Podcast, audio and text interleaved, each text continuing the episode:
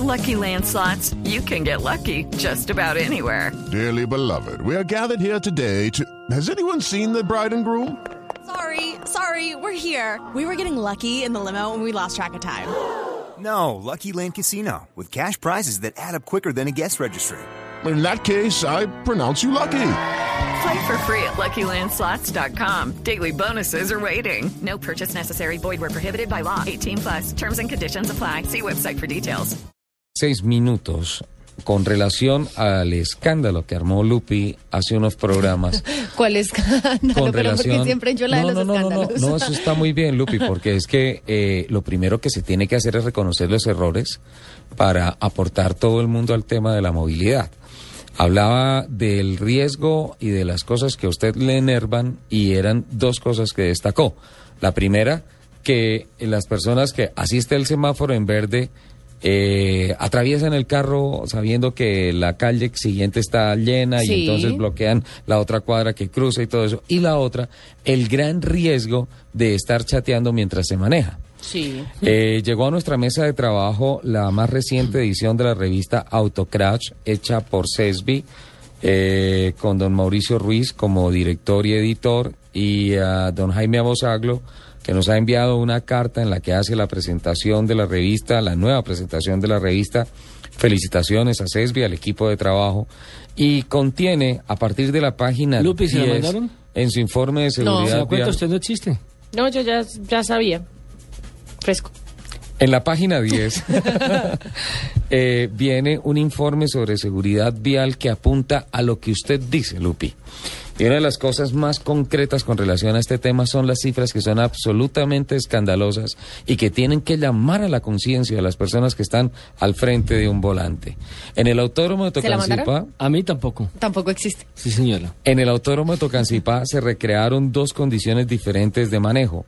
Una con ah, una situación parecida al tráfico en la ciudad y otra con una simulación de ruta. Se utilizaron personas al volante eh, con edades entre 22 y 35 años y se establecieron unas pruebas que eh, concluyeron lo siguiente. En principio, eh, la prueba de maniobrabilidad eh, sobre la movilidad parecida a la de una ciudad en un trazado de 370 metros en la recta principal del autódromo, dividida en tres zonas. La primera zona, de 100 metros, se utilizó para estabilizar el carro a 50 kilómetros por hora. En la segunda zona, de 70 metros, los participantes tuvieron tiempo para leer el mensaje que era este. Al fin vas a venir, me conseguí, me consignaste el dinero, eran esos dos mensajes, y los últimos 200 metros finales fueron suficientes para que los conductores objeto del estudio respondieran a ese mensaje. Básicamente con esto, ya voy en camino, tranquila, llevo el dinero. Eso fue el ejercicio que se hizo. Las conclusiones de este ejercicio. Ninguno de los conductores hizo contacto con los conos. En la parte final había una zona de conos para hacer un zigzag. Ni cuando manipulaban el celular, ni cuando lo hicieron, que fue la prueba de referencia. Lo que sí cambió fue el tiempo de recorrido que aumentó de 4 a 8%. Esto significa que la velocidad disminuyó. Una reacción normal a dejar de atender la carretera, además de ser una muestra clara de la percepción del conductor, quien pierde seguridad en el manejo. Bajando un 8% la velocidad normal, ¿a qué se está contribuyendo? A los trancones. Claro. Se están generando más trancones. Y la otra conclusión es, el tiempo que retiraron la vista de la carretera, atención a esto, fue de en promedio de 9.2 segundos en un recorrido que duró en promedio 23 segundos. Sencillamente el porcentaje de tiempo en que retiraron la mirada de la pista fue del 40%. Demasiados metros con la concentración y la mirada fuera de lo que pasaba en la vía. El porcentaje de tiempo en que se retiró la mirada de la pista fue, escuchen esto, 40%. Y lo peor de todo es que las personas que hicieron estas pruebas, o lo mejor de todo este estudio, es que casi ninguna tenía la conciencia de que todo ese tiempo estuvieron sin mirar la carretera. Ahora, con relación a la simulación de la ruta, se hizo sobre una vuelta completa del autódromo de que es de 2.725 me- metros, girando a un promedio de 50 kilómetros por hora, la velocidad estándar que se definió para estas pruebas. Eh, se repitió la maniobra eh, pero entablando una charla virtual por chat eh, con cada uno de los sujetos del estudio que se realizó mientras giraban en la segunda vuelta, en la primera no, en la segunda vuelta. Además se ubicaron dos objetos extraños en diferentes partes de la pista, un frasco de agua flanqueado por dos conos y un triángulo para señalizar una varada. La idea era simular una conducción en carretera. Estos fueron los resultados sobre 2.725 metros. Ninguno de los conductores logró ver el primer elemento. Ojo, no están viendo los obstáculos en la carretera. El segundo elemento fue visto por todos, pero solo dos de ellos pudieron recordar el lugar donde estaba ubicado. Es decir, ¿pasó algo? ¿Lo vio? Sí. ¿En dónde está? Mm, No, lo miraron, pero no me lo vieron. acuerdo. Exacto. De ello se concluye que la desatención producto de la manipulación del celular generó que los conductores no vieron uno de los dos elementos ubicados en la vía. Esto, en una conducción en ciudad, podría ser una señal de tránsito que a la postre podría generar una infracción de tránsito o inclusive un accidente. Es decir, uno tranquilamente por estar chateando Se puede, puede pasar un par, un semáforo, Exacto. atropellar a alguien. No ver la luz de un semáforo, no ver un pare, no ver un cruce No, prohibido, eh, eh, es que no ver a un peatón. Es, es que generalmente en los semáforos no ven las luces. Eh, lo digo porque uno se da cuenta que el de adelante está chateando, cambia la luz a verde, es decir, para Y no continuar, arrancan, ajá. no arrancan. Y uno pierde más o menos entre 8 y 12 segundos mientras le pita y mientras el tipo vuelve y se concentra y se mete en el tema que está conduciendo. Pero aparte de eso, el tipo se, va, se, se pone furioso y empieza o a madrear a, a quien le está pitando o a quien le está exigiendo que se concentre o a hacerle pistola o a hacerle que pase por encima. Don Nelson, ¿Es verdad? no sea tan gráfico. Ay, pero yo sí les digo, cuando yo voy en mi topo y me empiezan a pitar, yo le digo, ay, no, si quiere volar, cómprese un avión. Tengo cifras, tengo cifras O- o un helicóptero, más espeluznantes. No tengo helicóptero, Lupi. Me encantaría, se lo juro. Ya, últimamente, últimamente la gente de la radio deportiva anda dicen en avión, ¿no? Tengo quien más. Vinasco en avión, usted en helicóptero. No, pero pues No, eso es fue, que no. eso fue un cursito nomás. Qué gente. Hay cifras más espeluznantes.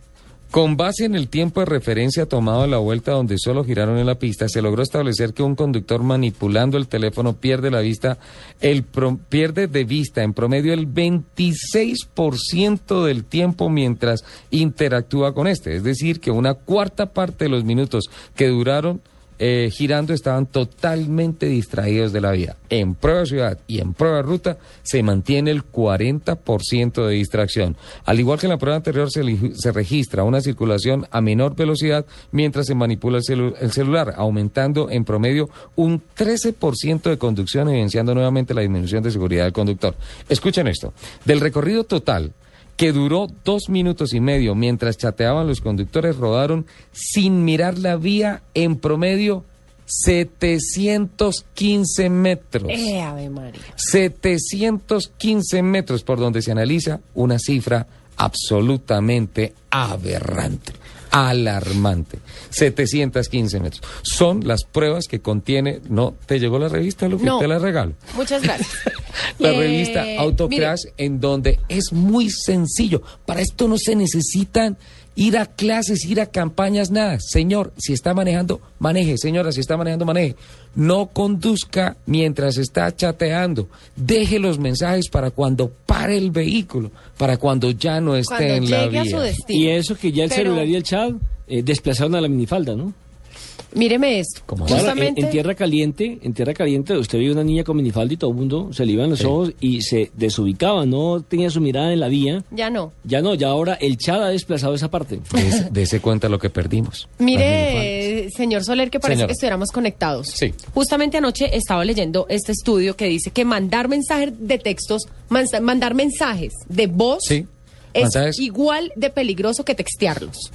Así, o sea, grabo el mensaje. Y lo envío. Dice, hola, es que voy por tal lado en 15 Ajá, minutos, claro, te la llevo la, plata. ahora lo que hace es enviar los mensajes de voz por el chat. Sí. Es igual de peligroso que textearlos. Mire esto. Se realizó un estudio en Estados Unidos eh, y se comprobó que enviar los mensajes por sistema de voz es igual que inseguro que enviarlos si los, si los teclea a la hora de manejar. La investigación fue realizada por el Instituto de Transporte de Texas A&M A&M. donde 43 participantes colaboraron con este ejercicio. En él, las personas necesitaban manejar un mismo curso, mientras que al mismo tiempo tecleaban un mensaje. Y en otro caso, hacían lo mismo, pero usando el sistema de voz para enviar mensajes. El dictamen fue que los tiempos de respuesta de los conductores eran lentos, no importando, no, sin importar cuál era el método que se usara. Los conductores en el estudio usaron eh, dos sistemas, el iOS y el Android. En el mismo lapso, los Ajá. investigadores medían la cantidad de tiempo que mantenían sus ojos en el, en el camino junto con el intervalo de respuesta que debían dar al momento que una luz les parpadeaba durante la prueba. Tenían un tablero en, el, en el auto en donde les parpadeaba una luz y tenían que dar alguna respuesta. Al momento del ejercicio se les pidió a los conductores mantener la velocidad de 48 kilómetros por hora con la dirección completamente recta y al mismo tiempo realizar cinco acciones: mandar un mensaje, leer un mensaje y leer contestar tres mensajes. Por cada minuto detrás del volante, los conductores pasaban un promedio de 37.3 segundos viendo el camino. Miren eso, estamos muy cerca del 40% del que habla. ¡Ey, qué bueno eso, Lupi! Eh, esto sin del que habla las pruebas en el autódromo. Eso eh, sin contar el tiempo que normalmente se toma cualquier persona revisando el velocímetro, los espejos retrovisores y en este caso eh, de la prueba la luz que parpadeaba en el tablero para realizar alguna alguna prueba. Cuando se comenzaron a enviar mensajes de manera manual, la atención cayó a 27.2 segundos, mientras que usando el sistema de voz, Sí. en, en el sistema iOS la observación sobre la carrera disminuyó a 28.6 segundos y la de Android eh, pasó a 25.8 segundos mirando la carretera. Espectacular. Quiero, muchas gracias Lupi por ese complemento de ese informe. Entonces, mandar los mensajes de voz es tan complicado Es como igual de peligroso que testearlo. textearlos. Las pruebas que hizo que, que hizo Autocrash en el autódromo marcó un 40% de desatención. Estas pruebas marcan un 37 37.6, creo es. 30 y ¿dónde estaba? 37 un Cayó a 27.2 segundos. 27.2. De todas formas, es un, es un indicador altísimo. Muchísimas gracias y felicitaciones a don Mauricio Ruiz, a don Jaime Abosaglo por este muy buen informe que hemos decidido replicarlo aquí en Autos y Motos.